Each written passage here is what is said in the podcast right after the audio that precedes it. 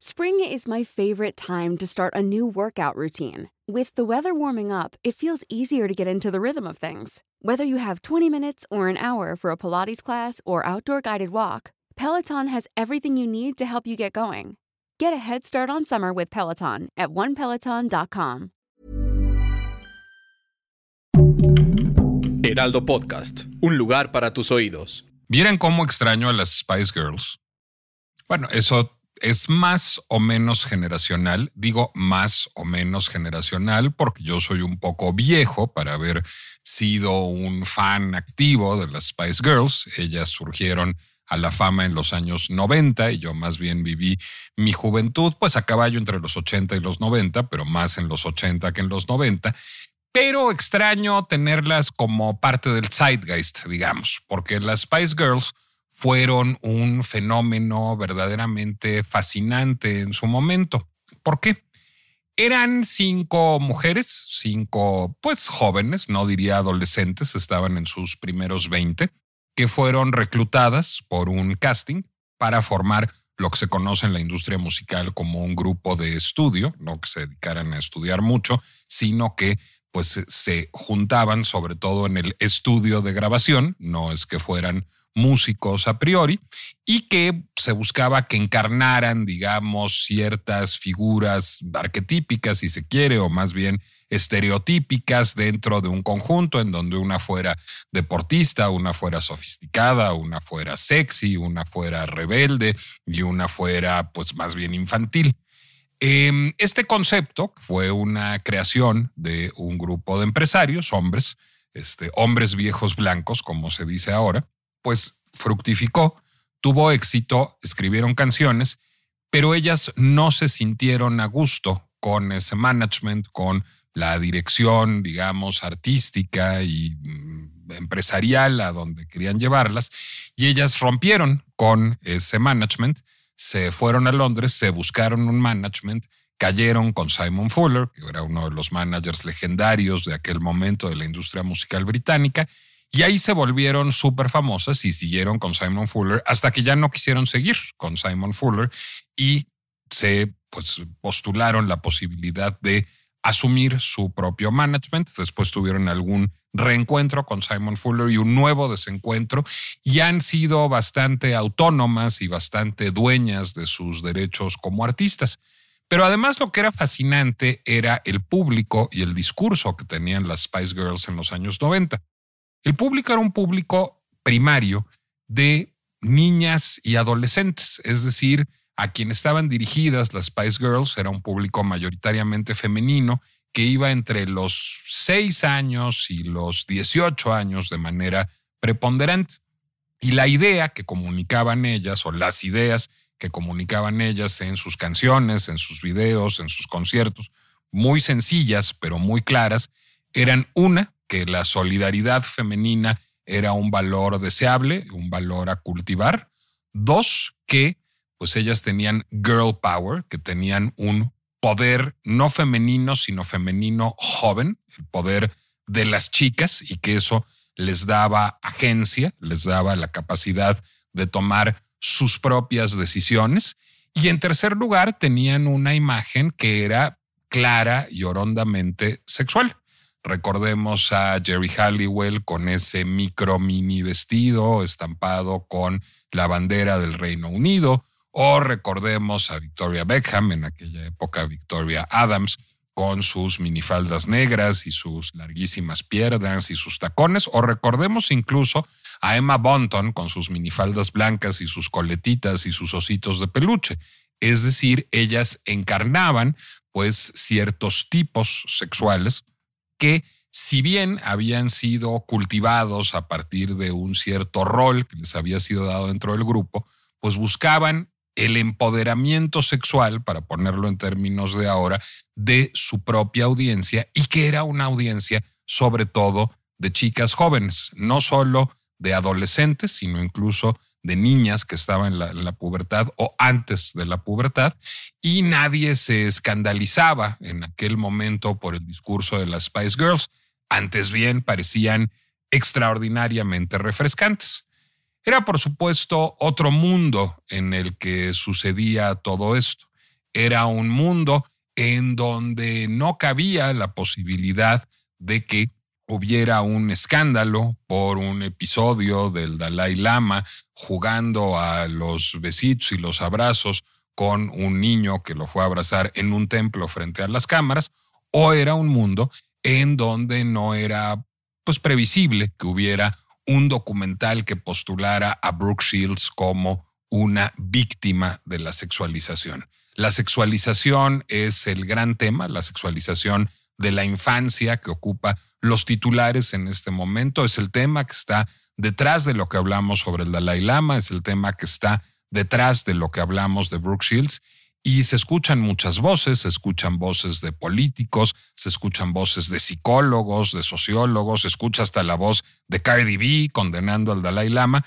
pero hay una voz que parece notablemente ausente aquí, o dos. Está ausente la voz de los niños y está ausente la voz de las niñas. Así es la pinche complejidad de lo que entendemos por sexualización de la infancia en el siglo XXI.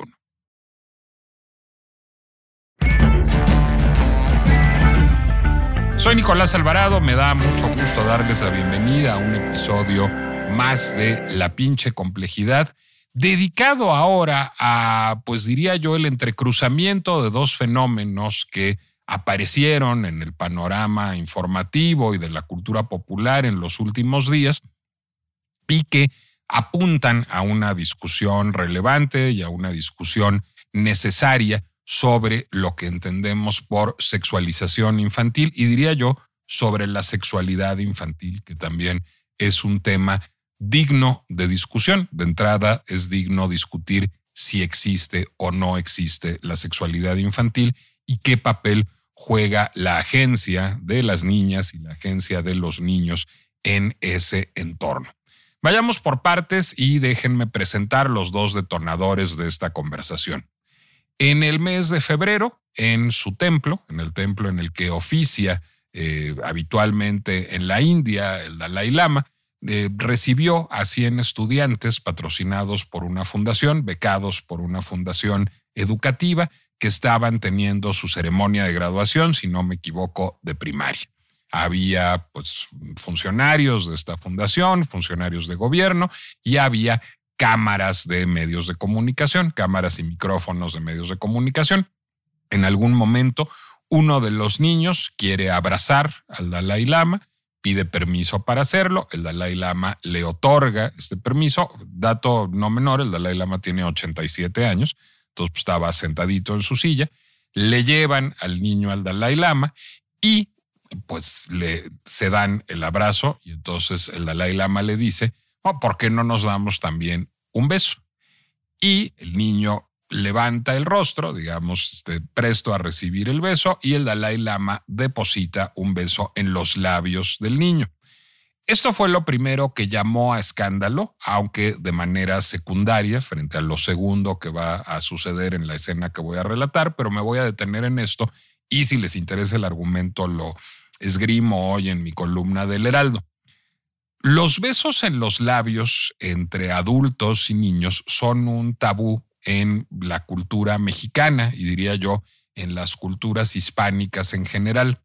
No así en otras culturas. Todos hemos visto películas o series de televisión hollywoodenses en donde madres y padres besan en los labios a sus hijos e hijas o incluso a sus sobrinos. Es decir, es una expresión de gran afecto no sexual entre adultos y niños en otras culturas. Hay muchas culturas asiáticas en donde también el beso en los labios puede ser tenido por una expresión de afecto no sexual.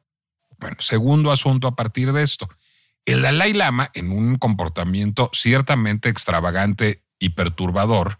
le saca la lengua al niño y le dice, y ahora me puedes chupar la lengua. Bueno, lo primero es ha habido muchas notas en medios respetables, en el Guardian, en el Independent, y vale la pena leerlas, que apelan a, pues, digamos, fuentes académicas serias, que dicen que en el Tíbet sacar la lengua es un saludo, es una costumbre memorial que se remonta a la figura de un dictador muy temido que tenía la lengua negra y para mostrar que uno no era ese dictador o no era descendiente de ese dictador, mostraba la lengua y después de eso quedó como una forma de saludo. Y es posibilísimo que así sea. Yo no soy un experto en costumbres tibetanas, ni mucho menos. No parece, sin embargo, que el Dalai Lama haya sacado la lengua por esa razón. Pareciera más bien que estaba pues tratando de ser juguetón y que le pareció de pronto muy simpático que entre tantos cariñitos, abracitos y besitos, el niño le chupara la lengua, lo cual, insisto, es pues bastante tonto, eh, es bastante extravagante, pero no acusa el video intención sexual alguna y como lo digo en la columna también,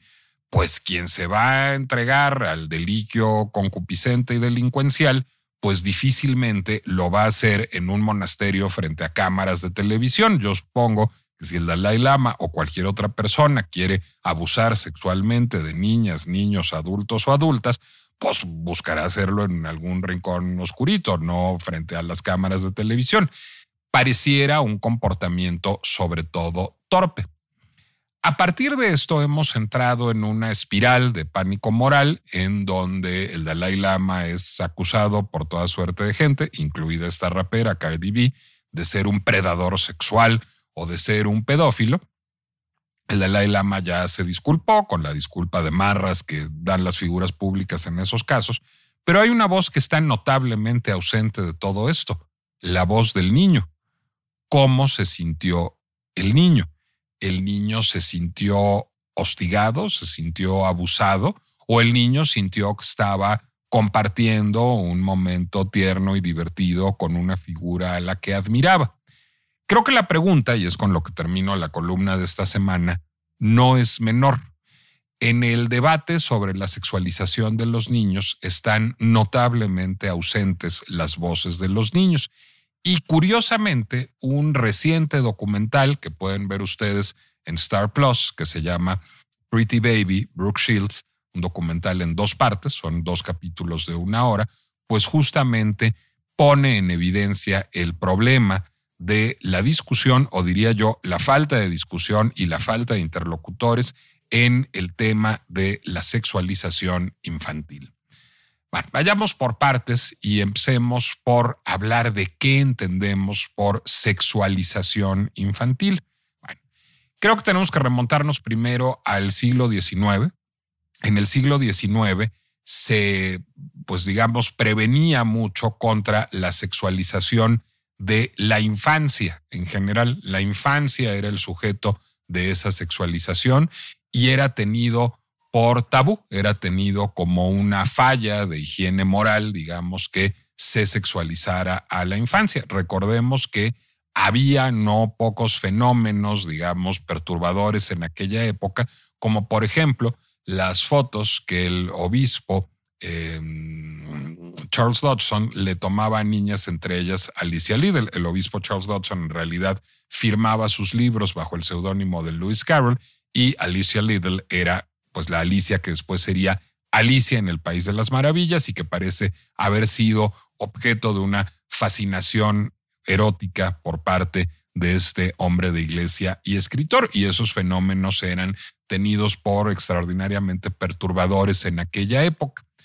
Ese paradigma se fue erosionando, y yo diría que se fue erosionando de manera importante con la creación de la figura del adolescente en los años 50, Muchos sociólogos, muchos antropólogos sostienen que el adolescente es un invento que hace Nicholas Ray en 1954. Esto es una hipérbole, pero apenitas, porque en 1954 este cineasta filma Rebelde sin causa, esta película con James Dean, Salmineo y Natalie Wood, y postula la existencia de códigos estéticos, sexuales, políticos, distintos a los de los adultos y distintos a los de los niños entre las personas que tienen, digamos, entre 12 y 20 años, entre las personas que están en ese lapso que va de la pubertad a la mayoría de edad ciudadana. Y crea esta película, Rebelde sin causa, a partir, por supuesto, de cosas que estaban sucediendo en la realidad, una serie de códigos culturales que identifican al adolescente como una categoría. Esta identificación del adolescente como una categoría no surge de la nada. Recordemos figuras, por ejemplo, del cine de Hollywood de los años 40, como Lana Turner, la chica del suéter, que siempre, eh, junto con figuras como Ava Gardner o como Esther Williams, estaban perturbando a ese eterno adolescente que era Mickey Rooney en las películas de Andy Hardy. Tenía sus antecedentes, pero la cristalización cultural de la figura del adolescente viene en 1954 con el estreno de Rebelde sin causa y esa adolescencia implica, digamos, una cierta desazón ante el mundo que estos tres personajes encarnados por James Dean, Natalie Wood y Sal Mineo pues ponen en valor en esta extraordinaria película de Nicholas Ray que si no han visto vale mucho la pena que ven. A partir de esto vamos viendo cómo en la cultura, digamos, las representaciones de personas jóvenes asociadas con la sexualidad van bajando en edad de manera cada vez más importante y cada vez, digamos, hay más discursos con componentes sexuales, no estoy diciendo genitales, pero con componentes que hablan de, pues digamos, el atractivo y la seducción incorporados al discurso de los adolescentes. Esto se puede ver en las figuras de estrellas pop desde los años 70, 80 de manera muy importante, en el cine y muy pronto vamos a llegar a hablar de Brooke Shields, que fue muy importante también en, este, en esta articulación de un discurso sexual alrededor de la juventud y casi de la infancia. Eh, esto creo que también puede verse en las pasarelas de moda. Brooke Shields será una de las primeras modelos muy jóvenes en desfilar en pasarelas y en figurar en anuncios de grandes firmas de moda, cuando a los 14 años se vuelve imagen de Calvin Klein Jeans, pero a partir de esto irá reduciéndose la edad de manera muy importante y llegaremos a fenómenos tan extremos y tan potencialmente grotescos como los de los concursos de belleza eh, infantiles en donde pues, se, hacía que niñas de 4, 5, 6 años presentaran una imagen muy sexualizada en donde tenían el pelo muy rizado, iban muy maquilladas, llevaban escotes, llevaban tacones, llevaban guantes largos, llevaban joyería extravagante, eran vestidas como si fueran adultas y eran de alguna manera fetichizadas. Esto generó muchas críticas a principios de los años 90 y tuvo un parón en seco con el, asesinato de John Bennett Ramsey en 1996. John Bennett Ramsey era una niña, hija de una pareja de Boulder, Colorado, que era una niña muy bonita y cuya madre estaba obsesionada con la notoriedad, el dinero y el glamour que le daba el circuito de los concursos de belleza infantiles. Para entender un poco ese mundo en esa época hay una película extraordinaria que seguramente muchos de ustedes han visto, que es Little Miss Sunshine, que justamente retrata la, la historia de una niña que quisiera ser una de esas niñas preciosas y fetichizadas, pero a la que diría yo para su fortuna, pues no le da el físico para convertirse en eso y resulta una niña mucho más entrañable, digamos, que todas esas niñas convertidas en muñequitas erotizadas en los años 90. El asesinato de John Bennett Ramsey, esta niña es secuestrada, desaparece siete horas, se deja una nota de rescate en la cocina de sus padres y aparece asesinada en el sótano de su propia casa siete horas más tarde puso un parón en seco, llevó a un gran debate, digamos, sobre estos concursos de belleza infantiles que sexualizaban a las niñas y a partir de esto empezó a, pues digamos, filtrarse en todo el discurso popular, en, lo que se discute en los medios de comunicación, en los círculos académicos también, e incluso en las familias, el tema de la sexualización de la infancia, que ha sido bastante satanizada. Ahora, creo que vale mucho la pena tratar de entender qué queremos decir por sexualización. Bueno, en busca de una definición, leí un libro extraordinario que les recomiendo muchísimo, que se llama Children's Sexuality and Sexualization, Niños, Sexualidad y Sexualización. Es un libro eh, angloamericano, es un libro editado al mismo tiempo en Londres y en Nueva York, que está pues compilado por tres académicas, Emma Reynolds de la Universidad de Cardiff en el Reino Unido,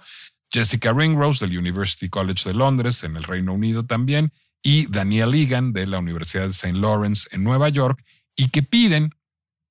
a académicos de los más distintos rumbos, la sociología, la psicología, la psiquiatría, el psicoanálisis, la ciencia política, los estudios culturales, que ensayen a propósito de la relación entre la infancia, la sexualidad y la sexualización. Y uno de los ensayos que aparecen en este libro tiene, eh, pues digamos, una de las mejores definiciones em, que yo he leído de sexualización y que me parece importante compartir con ustedes. Sexualización es el proceso que reduce a un ser humano a su identidad sexual. Es decir, es un proceso que resta cualquier otro valor y cualquier otra posibilidad de agencia a un ser humano y lo convierte solo en un ser sexual y de manera más importante en un objeto sexual. Es muy posible que en el caso de John Bennett Ramsey, por ejemplo, estuviera sucediendo eso. Es decir, esta era una niña de seis años cuya narrativa pública consistía en que se peinara, se maquillara, se vistiera, se entaconara, se escotara, en detrimento de cualquier otra cosa. La incongruencia y las características perturbadoras de esa belleza sexualizada de seis años eran todo lo que transmitía su identidad, porque así había sido construida además por su madre y por esta industria de los concursos de belleza. Ahí hay un proceso de sexualización y es un proceso de sexualización que resulta eminentemente pernicioso. Y bien está, digamos, que esa industria haya conocido una merma muy importante a partir del caso de John Bennett Ramsey, porque si bien nunca se resolvió el caso de John Bennett, sí eh, hay muchos indicios de que había un elemento parafílico, un elemento, digamos, de eh, pues prácticas sexuales no habituales en eh, pues haber elegido para el asesinato a esta niña de seis años. Más allá de la sexualización, que es un proceso sin duda pernicioso, está el tema de la sexualidad infantil. Y eso pues, no, no, no lo digo yo a priori, sino lo dicen autores que van de Sigmund Freud a Michel Foucault. Probablemente el primer It's that time of the year. Your vacation is coming up. You can already hear the beach waves, feel the warm breeze, relax and think about work. You really, really want it all to work out while you're away. Monday.com gives you and the team that peace of mind. When all work is on one platform and everyone's in sync, things just flow wherever you are. Tap the banner to go to Monday.com.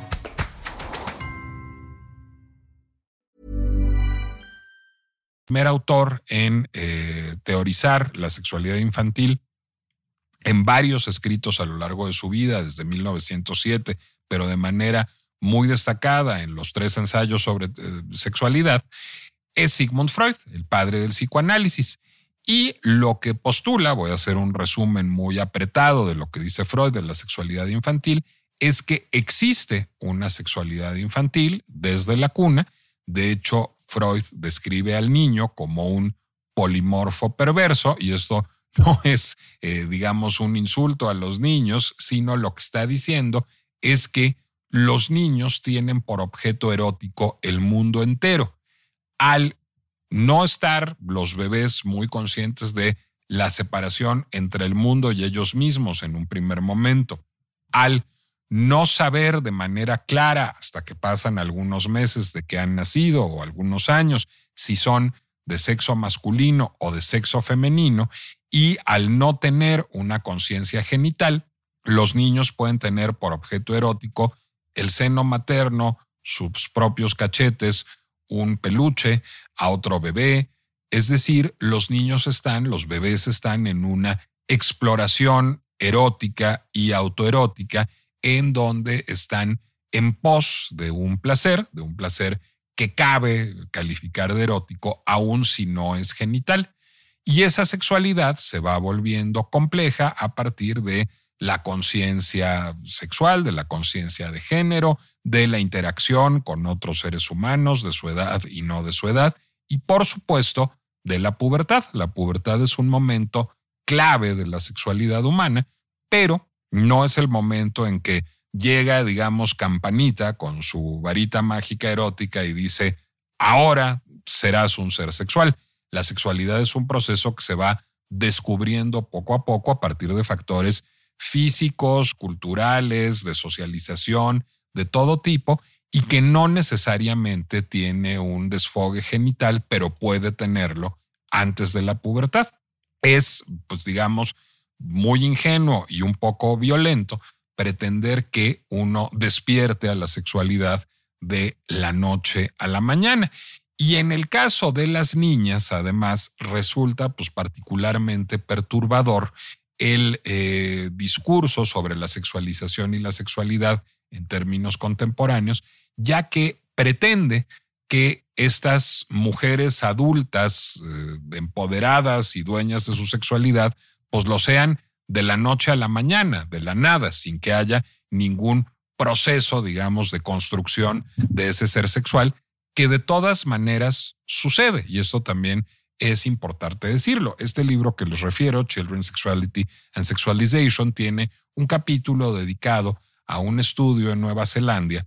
en donde se trabaja a través de una técnica de focus groups con varias niñas de entre 11 y 13 años para tratar de entender cómo se entienden ellas, valga la redundancia, en términos de su carácter de sujetos sexuales. Y hay que decir, bueno, primero que nada, y esto el estudio lo analiza de manera muy inteligente, que hay, y apela a conceptos desarrollados por eh, Gilles Deleuze y Félix Guattari, una subjetividad esquizoide, que no significa que sean esquizofrénicas estas niñas, sino que no todo el tiempo se asumen como sujetos sexuales, pero no todo el tiempo se asumen tampoco como asexuales o como meros objetos sexuales. Oscilan entre todos estos roles en su discurso, como oscilamos todos en nuestra identidad sexual todo el tiempo. No todo el tiempo estamos en afán de conquista y nos sentimos dueños de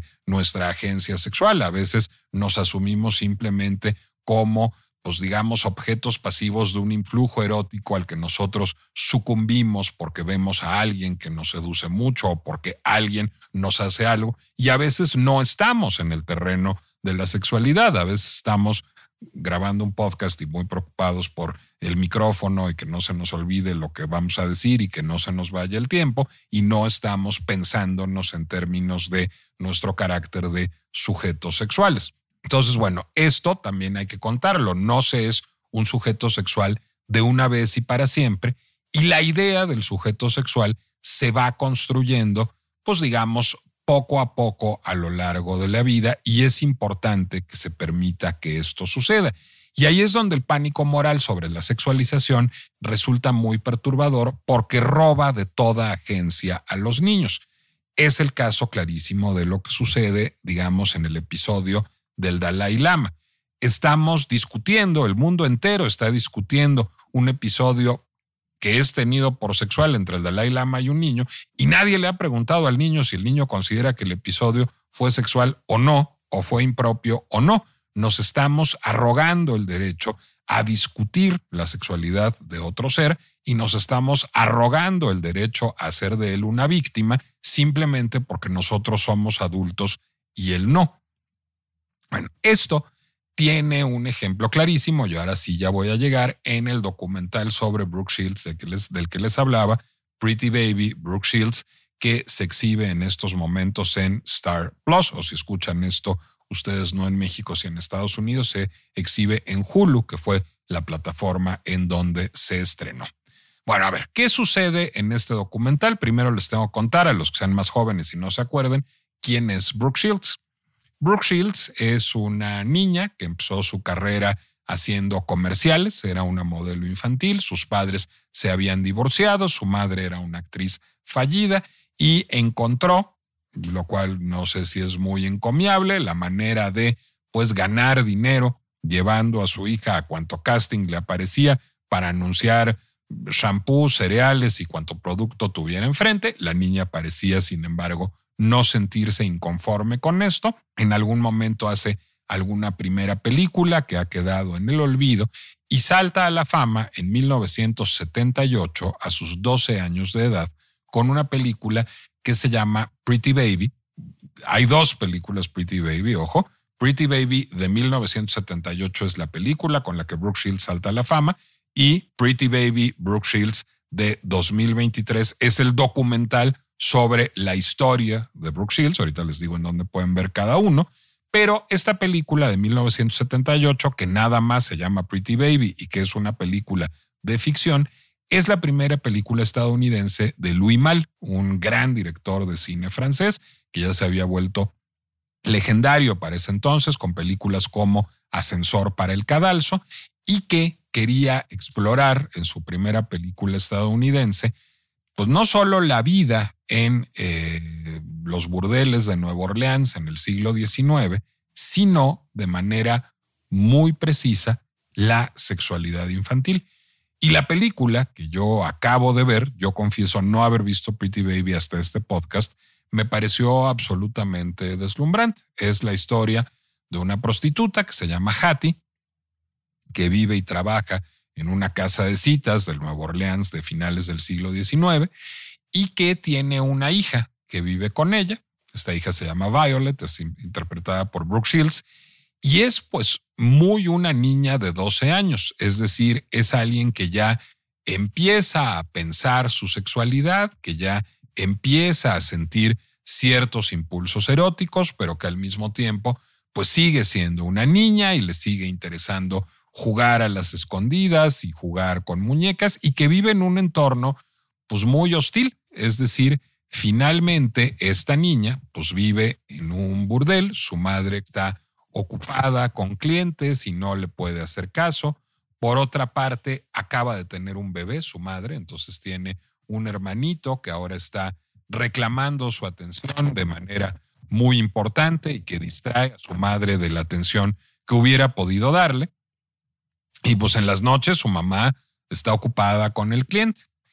En ese entorno aparece un fotógrafo que se apellida Belloc, que está basado en un personaje real, eh, extraordinariamente interpretado por Keith Carradine, que tiene interés en hacer fotografías artísticas de las prostitutas del Nueva Orleans de esa época y que ha estado recorriendo distintos burdeles en donde se instala a trabajar de manera cotidiana porque está haciendo un libro que retrate a las prostitutas del Nueva Orleans de aquella época. Este fotógrafo tiene claramente intenciones artísticas, es decir, no es alguien que llegue ahí con lascivia ni para aprovecharse de las prostitutas, hace un acuerdo financiero con la madrota, con la dueña de la casa de citas, y empieza a fotografiarlas en retratos que realiza de manera eminentemente respetuosa. Eh, al principio incluso podríamos pensar que el personaje es homosexual o que es asexual porque no parece exhibir un interés erótico activo, digamos, en ninguna de las prostitutas, pero empieza a desarrollar una relación con Violet, con la niña de 12 años. Violet tiene curiosidad por el mundo de la fotografía, curiosidad por este hombre que es tan distinto a todos los demás, empieza a coquetearle y vemos, digamos, sus coqueteos muy de niña, muy, pues digamos, buscando molestarlo, pero ponerlo en ridículo, pero darle picones, entre comillas, eh, tratando de hacerse la adulta. Vemos que hay un claro interés sexual de ella en él, como sucede muchas veces con las niñas con los maestros favoritos, en fin, este, todos pasamos por la secundaria alguna vez y ella es muy una niña de lo que equivaldría a una niña de secundaria. Y él pues empieza a ver perturbado, pero también divertido por el asunto cada vez más. Él parece empezar a desarrollar, pero todo esto es muy sutil, una incipiente atracción sexual y sensual por la madre, que es una Susan Sarandon absolutamente esplendorosa en aquella época, y la niña empieza a tener celos de la madre, y la niña empieza a sentir que él le pone demasiada atención a la madre, y vemos esta tensión erótica entre la niña y él todo el tiempo, pero esa tensión erótica no se consuma y él pone límites todo el tiempo, llegando incluso en algún momento de especial tensión a darle una cachetada a ella, porque ella se mete con sus fotografías y le vela una fotografía y a pedirle perdón. Esto hubiera podido seguir así, es un poco lo que infiere la película, de no ser porque un cliente le ofrece matrimonio a la madre y la ofrece sacarla de, pues digamos, la prostitución y llevársela a vivir a St. Louis, pero ella no se anima a decirle que es madre, que es madre de una hija pues ya casi adulta, de una hija de 12 años, confiesa que tiene el bebé y le dice a la hija, esta es mi oportunidad de salir de esta vida, tú ahí te quedas en el burdel, ahí que te atiendan la madrota y las otras prostitutas, al cabo que tú ya vas a trabajar aquí y yo ya me voy, porque en efecto, eh, en una práctica que resulta escalofriante también, la virginidad de la niña, al cumplir 12 años, es puesta a subasta por la madrota y la llevan sobre una bandeja como si fuera un pastel con luces de bengala y se produce una subasta que el fotógrafo le molesta enormemente, pero no puede hacer nada y subasta su virginidad y ella empieza a ser una prostituta a los 12 años y ahora es una prostituta que no vive con ningún familiar, sino que a los 12 años tiene que vivir como si fuera un adulto cuando todavía es una niña a la que le gusta jugar con los niños y vemos otra vez cómo hay una agencia sexual suya en donde, como muchas veces en una maduración sexual más rápida de las niñas, pues ella incluso incita a los niños de su edad a escarceos protosexuales. Ella es profundamente infeliz ahí sin su madre, es decir, finalmente a los 12 años ya es una prostituta casi huérfana, y decide irse a buscar al fotógrafo e irse a vivir a casa del fotógrafo. Es decir, decide plantearle al fotógrafo mudarse con él y ser su pareja. Y vemos el dilema moral del fotógrafo que al mismo tiempo pues, se está enamorando de ella y se siente atraído por ella y al, y al mismo tiempo pues, sabe que eso no está bien y que él es un hombre adulto y que ella es una niña, pero sin embargo sucumbe a esa relación y esa relación tendrá sus propios problemas, porque en efecto pues es una relación en donde hay un abuso implícito y es una relación entre un adulto y entre alguien que apenas está haciéndose cargo de su sexualidad y que es una niña. Y el gran tema de Pretty Baby es que esta niña está en una situación imposible. Sus tres posibilidades son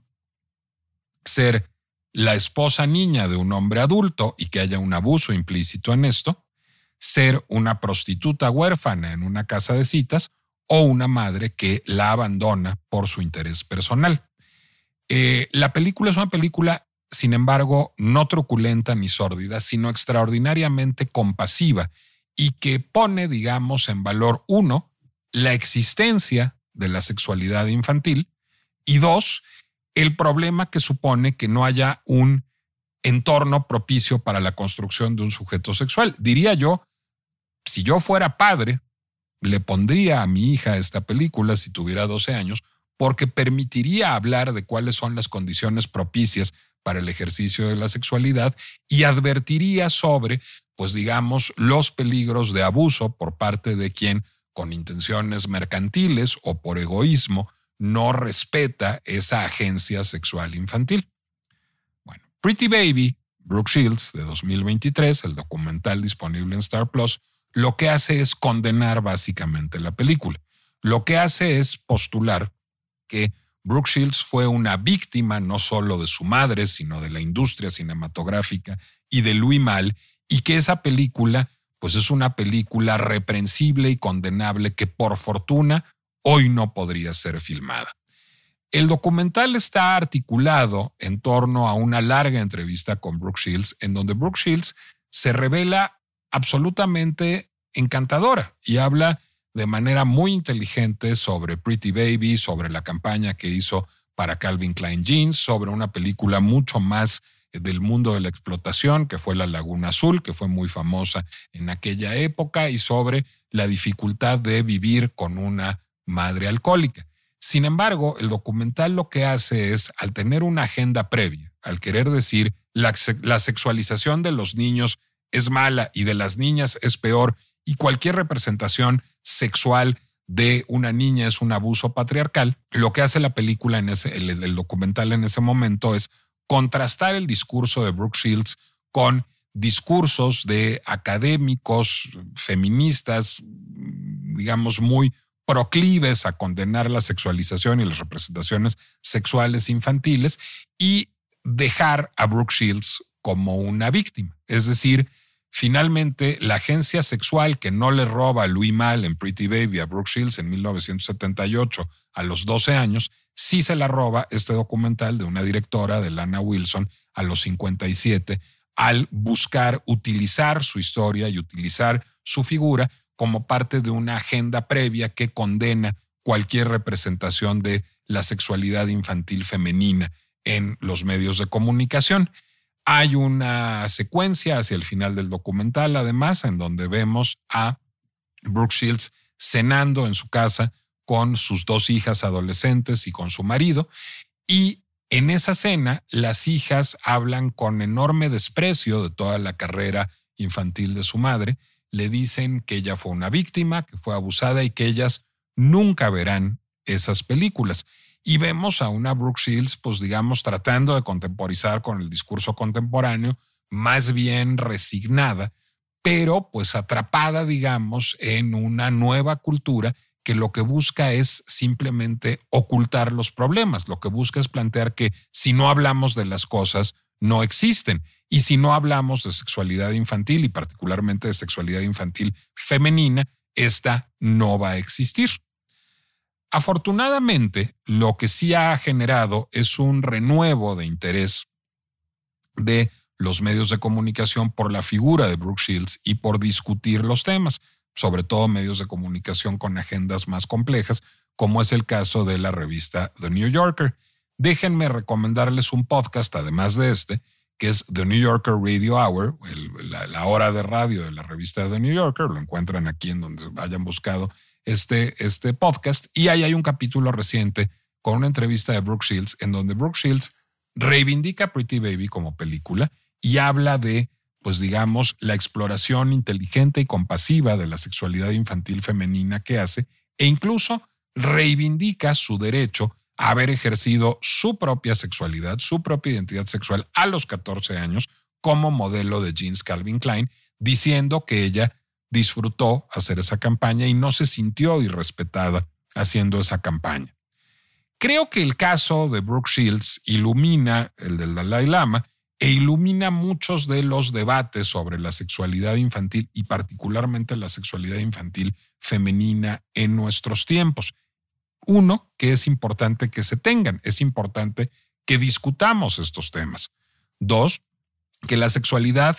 y la sexualidad femenina de manera subrayada no es cosa que se construya con una varita mágica que de pronto aporta eh, estrógenos, sino que en realidad es un proceso en donde lo que es importante es que las niñas tengan agencia sexual, es decir, que se puedan asumir en control de su sexualidad y que puedan pensar su sexualidad y que puedan pensar qué quieren y qué no quieren. Y tercero, que es importante que todo el abanico de la experiencia humana, que todo el rango de la experiencia humana sea representado en los productos culturales. Yo cada vez que escucho que alguien dice, por fortuna esa película ya no se podría filmar hoy, ese libro ya no se podría escribir hoy, me preocupo enormemente. Creo que debemos vivir en un mundo en donde todo sea representable y en donde todo sea discutible. Es solo a partir de ver películas como Pretty Baby o de ver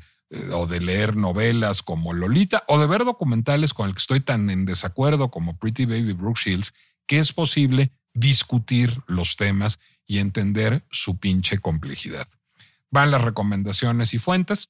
Pretty Baby Brooke Shields de 2023 está eh, disponible en Star Plus. Pretty Baby de 1978, la película de Louis Mal, está disponible en archive.org, archive.org, es un gran repositorio de materiales de archivo en donde hay una muy buena copia de la película de Louis Mal que de verdad me parece indispensable. Children, Sexuality and Sexualization, editado por Emma Reynolds, Jessica Ringrose y Daniel Egan, está disponible en digital y en físico, editado por Palgrave Macmillan. Y The New Yorker Radio Hour es el podcast de la revista The New Yorker, en donde hay una extraordinaria entrevista a Brooke Shields que les recomiendo escuchar. También les recomiendo visitar mi Instagram, que es Nicolás Alvarado Lector, y seguir escuchando La pinche complejidad, que está disponible en